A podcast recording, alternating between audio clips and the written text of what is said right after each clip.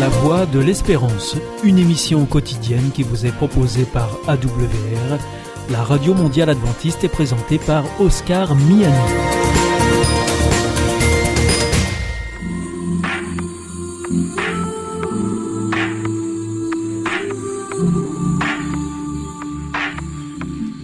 L'instant Bible. La Bible à la portée de tous, avec la pasteure Élise Lazarus et le pasteur Carl Johnson, présenté par Gétro Camille. La Bible est claire, nous sommes des joyaux aux yeux de Dieu. Mais comment nous façonne-t-il? Comment nous polit-il? Comment nous fait-il briller? À grands coups de marteau comme un forgeron, ou dans le feu de l'épreuve comme un orfèvre, ou encore avec la douceur d'un chiffon microfibre passé avec délicatesse et amour Voilà une question compliquée que nos deux champions, Carl Johnson, bienvenue Carl. Merci beaucoup, salut Gétro. Et Élise Lazarus, salut Élise. Salut vont tâcher de décortiquer pour vous fournir des pistes de réponse. Et pour commencer, nous allons commencer par une problématique toute simple pour bien comprendre le sujet.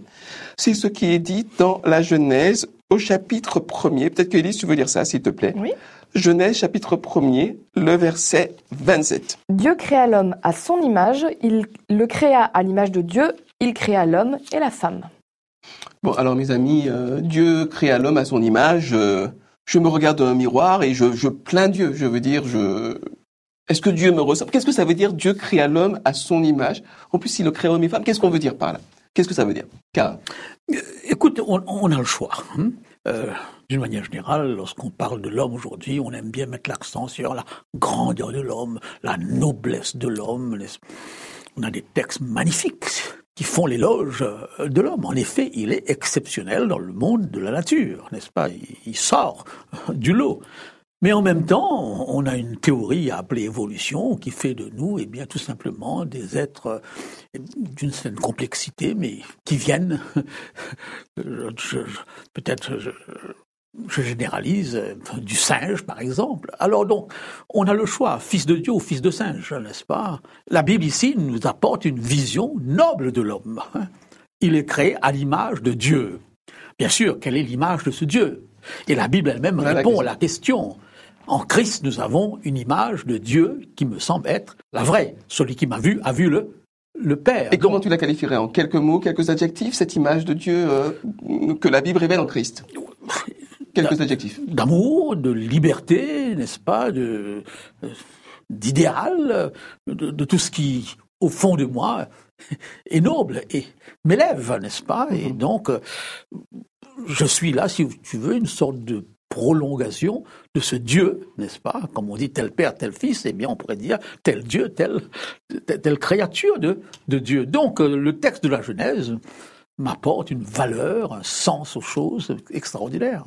Merci beaucoup, Carl. C'est très encourageant. Élise, qu'est-ce que tu en penses? Alors, je vois les choses un petit peu différemment. Un autre de- angle. de- voilà, un autre angle qui, qui va quand même avec ce que dit Karl, mais euh, je vais revenir sur quelque chose sur lequel je tiens. Moi, j'ai la- une trentaine d'années, j'ai passé du temps en milieu universitaire, j'ai beaucoup discuté avec des universitaires, et je pense que l'un des, erreurs que font les croyants, c'est de prendre les scientifiques et les gens qui euh, croient à la théorie de l'évolution, pardon, hein, je suis un peu extrême, pour des idiots. Et je suis toujours gênée quand on dit fils de Dieu ou fils du singe, parce que c'est un peu méprisant, euh, même si c'est pas forcément ce qu'on faire. Je ne dis pas du tout que Karl est méprisant, parce que moi qui le connais, il ne l'est jamais.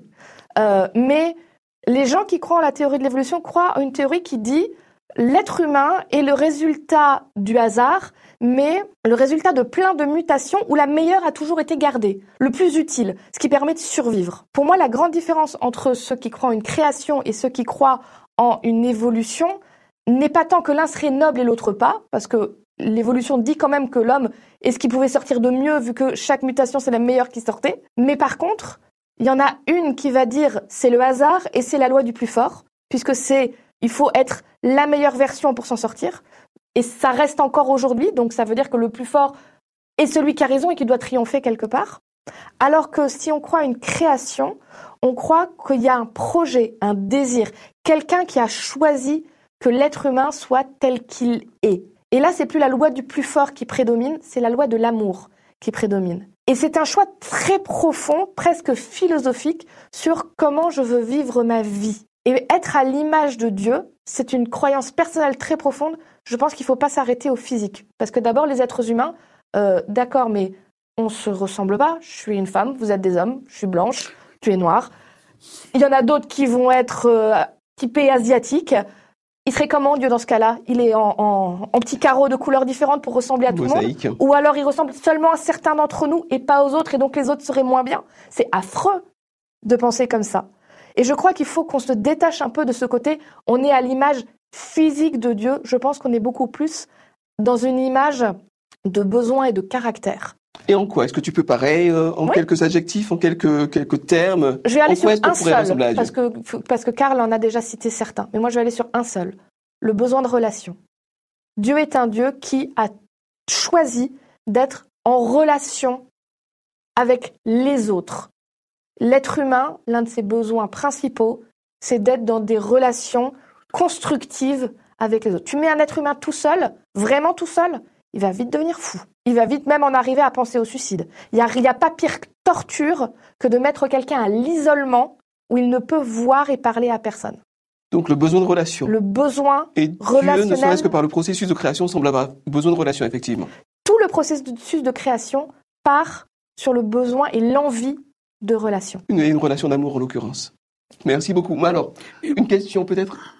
À ce Ah besoin de relation, prie. j'ajouterais d'autres besoins qui, qui s'expliquent dans, ce, dans ce- ce récit de création. Le besoin de beauté, le besoin d'harmonie, le besoin, n'est-ce pas, la- et qu'on voit dans l'art, la, la musique, la, la nature. Mais je reviens sur quelque chose de très important pour moi. n'est-ce pas? Admettions que l'homme est ce qu'il y a de meilleur dans ce processus de l'évolution, mais c'est pas ce que disent tous les scientifiques, tous les hommes qui réfléchissent. Eh bien, il est sur la théorie de l'homme, vous avez la page blanche de Rousseau, mais vous avez aussi, c'est un loup pour les autres. hein. J'ai lu un magnifique livre d'Axel Kahn avant qu'il meure sur et le bien dans tout cela. Lui, professeur d'éthique, qui essaie de comprendre, mais d'où vient chez l'homme ce, ce bien hein Bibliquement, il y a, c'est pas très compliqué. Si nous sommes créés à l'image de Dieu, le sens du bien est peut-être un élément Nous fondamental. nous. Et là, Axel Kahn est clair, de l'animalité, eh bien, on ne peut pas s'attendre à un monde, eh bien, il justifie cette violence par rapport à, à la théorie de l'é- de de l'évolution. Mais il va pas jusqu'à, lui qui était croyant, qui ne l'est plus, chercher une explication biblique, n'est-ce pas? Mais il fait comprendre, surtout dans le contexte des, violences eh bien, qui ont touché la France ces, derniers temps, dans les ghettos, que sais-je, etc. Et là, c'est clair pour lui que l'être humain, c'est ça, n'est-ce pas? Un produit sans finalité, sans rien. Et là, nous avons deux, deux visions de l'homme, et même, même, même du point de vue scientifique. Mais alors, deux questions sup- sup- sup- euh, supplémentaires pour vous, mes amis. Euh, est-ce que, parce que nous avons été créés à l'image de Dieu, est-ce que ça veut dire que Dieu nous ressemble? Première question. Donc, est-ce que Dieu est à l'image de l'homme? Et deuxième question, à mon avis, il y a un point de rupture parce que vu tout ce que l'homme est capable de faire, non seulement en bien, mais surtout en mal, à mon avis, on n'est plus exactement à l'image de Dieu. Qu'est-ce qui s'est passé? Quel est le point de rupture? Vous pouvez répondre à l'une, à l'autre, aux deux questions dans l'ordre ou dans les ordres, selon votre bonne volonté. Alors, je vais déjà commencer par euh, est-ce que Dieu est à l'image de nous? Euh, J'ai trop, tu as une femme absolument charmante que j'aime Oh, beaucoup. oui. J'ai le droit de dire son nom, Oh oui, oui. qui s'appelle Laetitia. J'espère que tu es bien avec elle, Oh, ben, très bien. n'est-ce pas? Si je te dis, bah écoute, euh, à partir de demain, euh, je vais prendre une photo de Laetitia, je vais te donner cette photo de Laetitia, c'est pareil. Tu verras plus, tu la verras plus. Par contre, tu auras sa photo. C'est- pareil, tu as, son image, tout va bien. En noir et blanc ou en couleur, la photo? Non, on- bien sûr que c'est pas pareil, on est bien d'accord. On, on est bien d'accord. Il va manquer quelque chose. Dire que l'homme est à l'image de Dieu ne veut pas dire que l'homme est comme Dieu. Mhm. L'image, c'est quelque chose qui rappelle, Qui évoque. qui évoque. Mhm. On voit une filiation, on voit qu'il y a un rapport, mais c'est absolument pas la même chose. Et euh, on peut pas faire comme s'il y avait une correspondance. C'est-à-dire que euh, Laetitia n'est pas à l'image de son image. Laetitia, elle, Oui, surtout que son image n'est que le reflet d'un instant T pris dans un angle avec une lumière bien particulière, et avec- qui ne la représente pas en dans totalité. sa globalité. Donc non, Dieu n'est pas à l'image de l'homme. L'homme est à l'image de Dieu. C'est, ça peut pas aller dans les deux sens. Ah, donc ne pas confondre. hein. De toute façon, c'est difficile de savoir à quoi Dieu ressemble euh, dans l'Ancien Testament, particulièrement, personne ne l'a vu, n'est-ce pas? Puisque personne ne l'a vu, personne ne peut le représenter.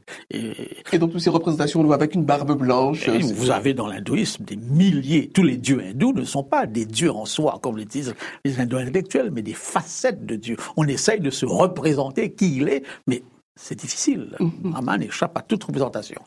La seule représentation de Dieu, bibliquement parlant, c'est Jésus-Christ. Celui qui m'a vu a vu le, le Père. Il est l'empreinte de sa personne. Mais et je remarque. est-ce qu'on est au niveau corporel à ce Mais non, non je me rends, je me rends compte que dans les Évangiles, on ne met pas du tout en évidence l'aspect physique. D'ailleurs, on ne connaît même pas l'image de Jésus-Christ.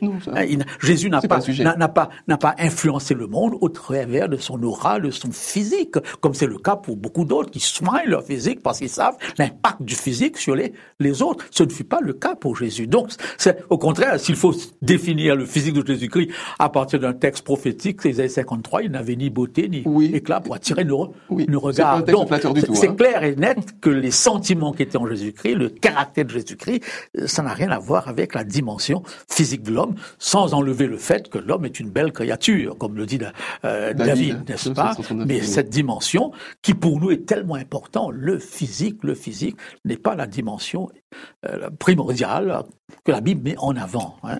Et pour répondre. Mhm. merci beaucoup. La deuxième question. Pour répondre. Alors, encore sur la première, parce que tu as dit pourquoi on le représente un. Avec une grande barbe, blanche. Euh, c'est que euh, dans la Bible, il y a certains textes où des gens ont eu des visions, c'est-à-dire des espèces de rêves ou endormis ou éveillés, où ils voient des choses se passer, mais c'est des choses métaphoriques. C'est-à-dire, c'est pas la réalité qu'ils voient, c'est des images pour faire passer un message.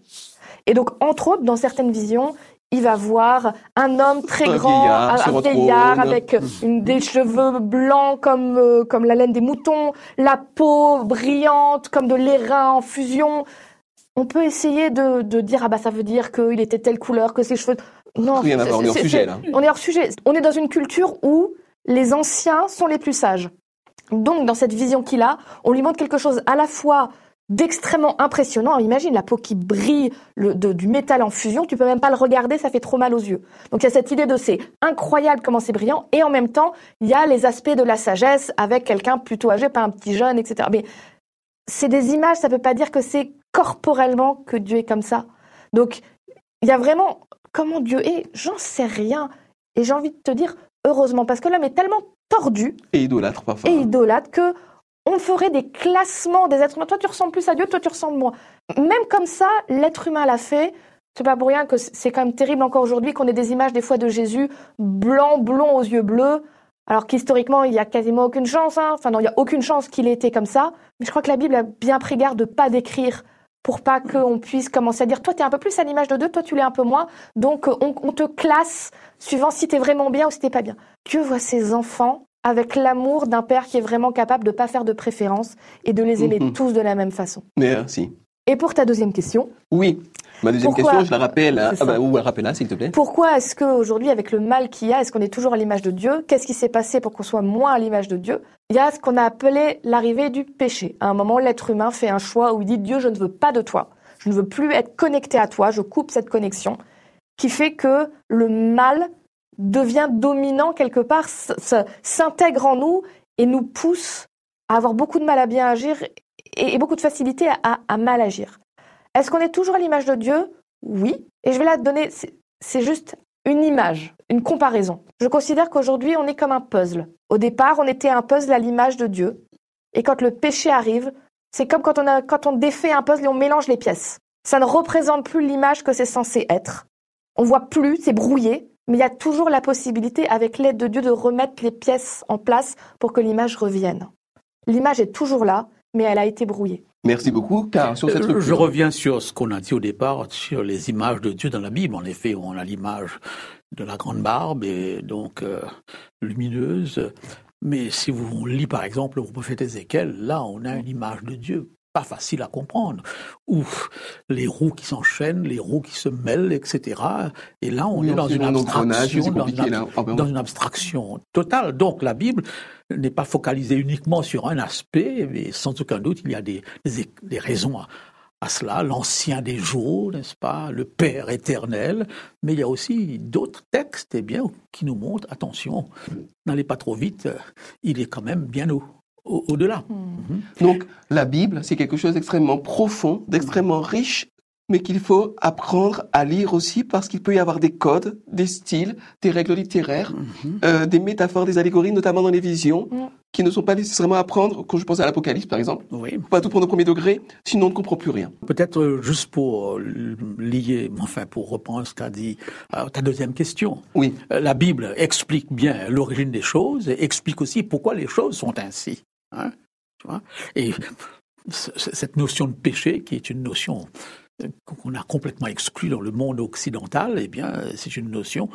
de cassure, de rupture, n'est-ce pas, de détérioration, de dégradation. Et lorsque Paul dit tout que le péché est universel, c'est que l'être humain, universellement, est dénaturé par rapport justement au péché. Et là encore, on a au moins une explication de cette situation que tout le monde reconnaît.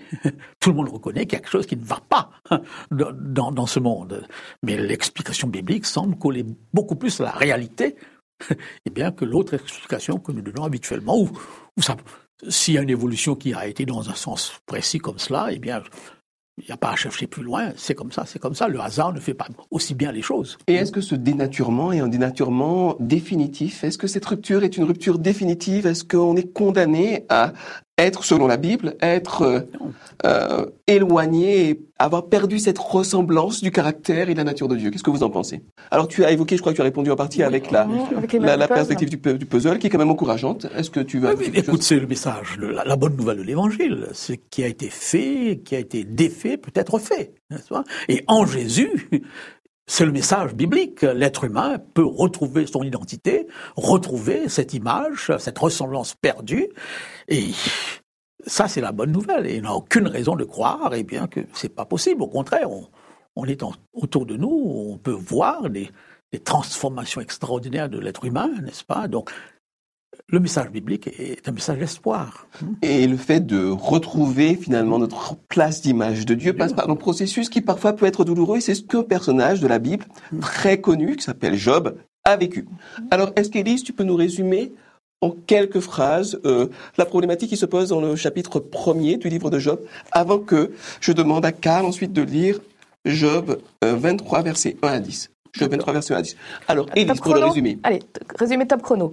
Euh, Dieu a une discussion avec euh, le diable, Satan, et en gros, Satan accuse Dieu, lui dit ce personnage-là, Job, qui t'aime beaucoup, qui respecte bien tout ce que tu as demandé, il le fait uniquement parce que tu es gentil avec lui, que tu lui donnes plein d'argent, plein d'enfants, tout heureux. S'il n'avait pas tout ça, il t'aimerait pas. Dieu lui dit c'est pas vrai, ok, tu as le droit de lui enlever euh, ce qu'il possède, mais tu n'as pas le droit de le tuer. Et c'est ce qui se passe. Et Job, après, on nous décrit que bah, il perd ses enfants, il perd son argent, il tombe malade au point que même sa femme veut plus l'approcher. Il a des amis que je ne veux même pas avoir comme ennemis qui lui disent c'est ta faute, il était malade, t'as dû faire quelque chose de mal, Dieu te punit. Et le, le livre de Job, c'est à la fois ce que disent les amis, Job qui se défend, qui dit ce n'est pas vrai, j'ai rien fait de mal, j'ai pas mérité ça, et Job qui discute avec Dieu et qui dit à Dieu, c'est pas normal ce qui m'arrive, je n'ai rien fait, pourquoi est-ce que tu me punis de la sorte? Et Dieu qui va répondre. Excellent résumé, 20 sur 20. Merci beaucoup. On passe à la lecture du texte, s'il te plaît, de Job 23, euh, versets 1 à 10. Job prit la parole et dit, Maintenant encore ma plainte est une révolte, mais la souffrance étouffe mes soupirs. Oh, si je savais où le trouver, si je pouvais arriver jusqu'à son trône, je plaiderais ma cause devant lui, je remplirais ma bouche d'arguments, je connaîtrais ce qu'il peut avoir, ce qu'il peut avoir à répondre, je verrais ce qu'il peut avoir à me dire, emploierait-il toute sa force à me combattre? Ne daignerait-il pas au moins m'écouter? Ce serait un homme droit qui plaiderait avec lui, et je serais pour toujours absous de mon juge. Mais si je vais à l'Orient, il n'y est pas. Si je vais à l'Occident, je ne le trouve pas. Est-il occupé au Nord? Je ne puis le voir. Se cache-t-il au Midi? Je ne puis le découvrir. Il sait néanmoins quelle voie j'ai suivie. Et s'il m'éprouvait, je sortirais pur comme l'or. Alors pendant la majorité du livre de Job, Job va contester ce qui lui arrive parce qu'il considère qu'il a tout bien fait. Qu'il était fidèle, qu'il était généreux, qu'il était religieux, qu'il était spirituel, qu'il a été loyal. Et rien de ce qui lui arrive n'est mérité. Et il va contester l'entrée d'une une dialectique dans, dans un conflit euh, de dialogue avec Dieu. Hein. Euh, et on voit bien dans ce passage-là que, en plus, il a du mal à le trouver parce que s'il pouvait l'attraper la soir-là, mm-hmm. bon, alors il pourrait euh, mettre les choses sur la table, mais malheureusement, Dieu est trop vaste, il n'arrive pas à le saisir. Alors, du point de vue de la conception religieuse, quel est le problème fondamental de Job que beaucoup de croyants, de beaucoup de religions ont? Pourquoi est-ce qu'il en est là? Je crois que si on lit le texte jusqu'au bout, on arrive très vite à comprendre que dans la mentalité de l'époque, et même chez les juifs, eh bien, toute souffrance est le résultat non pas seulement du péché, de mon péché. C'est le principe de karma hein, euh, des hindous. Hein. Euh, on peut le retrouver dans d'autres religions. Tu vas expliquer le principe de karma ce, que, Paul le dit très simplement, ce qu'un homme sème, il le récolte. Toute action bonne rapporte euh, une suite bonne et toute action mauvaise, eh bien, on le paye tôt ou tard au travers de 30 000 ou 40 000, je ne sais combien de réincarnations, mais en fin de compte, le mal, il y a un lien très étroit de cause à effet. C'était la conception. Si tu souffres Job, eh bien, regarde dans ta vie, analyse ta vie, tu verras qu'il y a bien eu un moment de ta vie quelque chose. Et tu as fait quelque chose. Et Job se défend ici, n'est-ce pas? C'est pourquoi il dit, s'il me regardait, il verrait que je suis aussi pur que l'or. Ça peut paraître un petit peu présomptueux. On n'oserait même pas dire ça à Dieu aujourd'hui, mais Job se sûr De lui, sûr. il a une assurance. Est-ce que c'est un mal d'être sûr?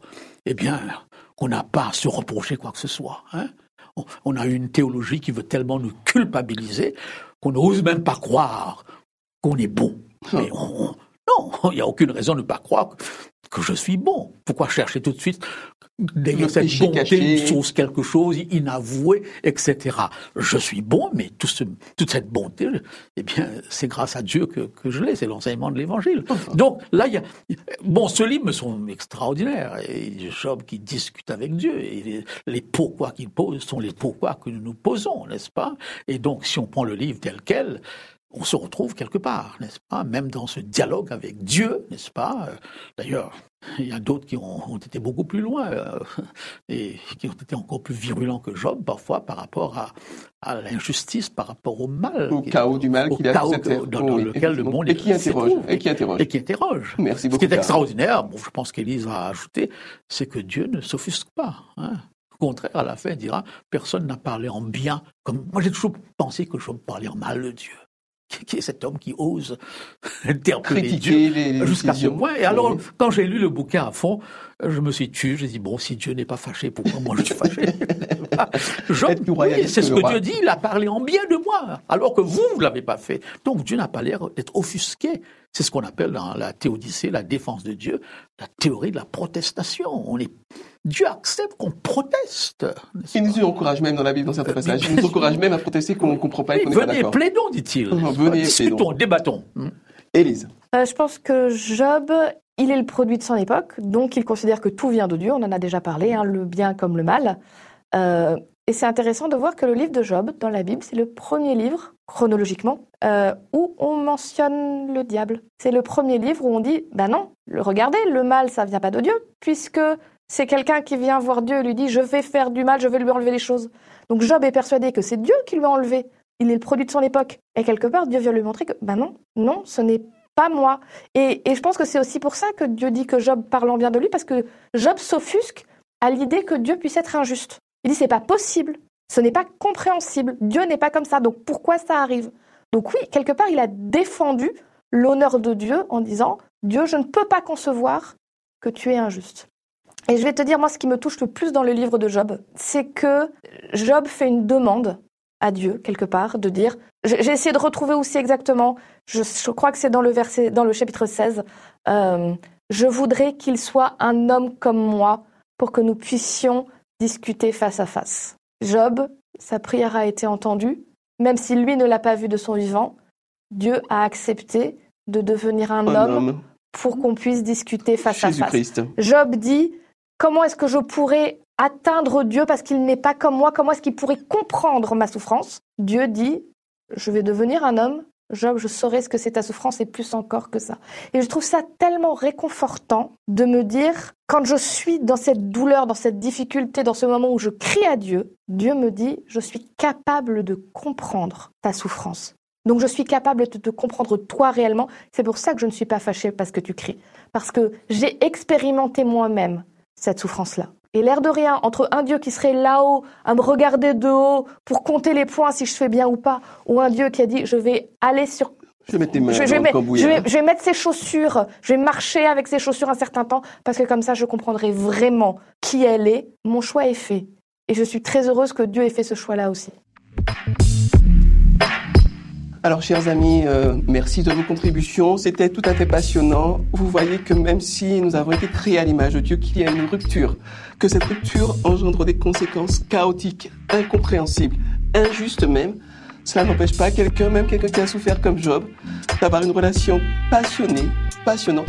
Pas de béni oui oui, pas de mouton, mais vraiment intense, sincère et constructive avec Dieu.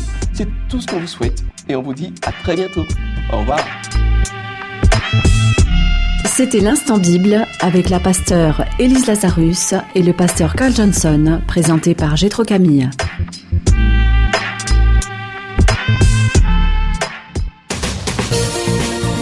Notre émission est maintenant terminée. C'était la Radio Mondiale Adventiste, la voix de l'espérance. Je vous souhaite à présent une très bonne continuation. Que Dieu vous bénisse. À demain.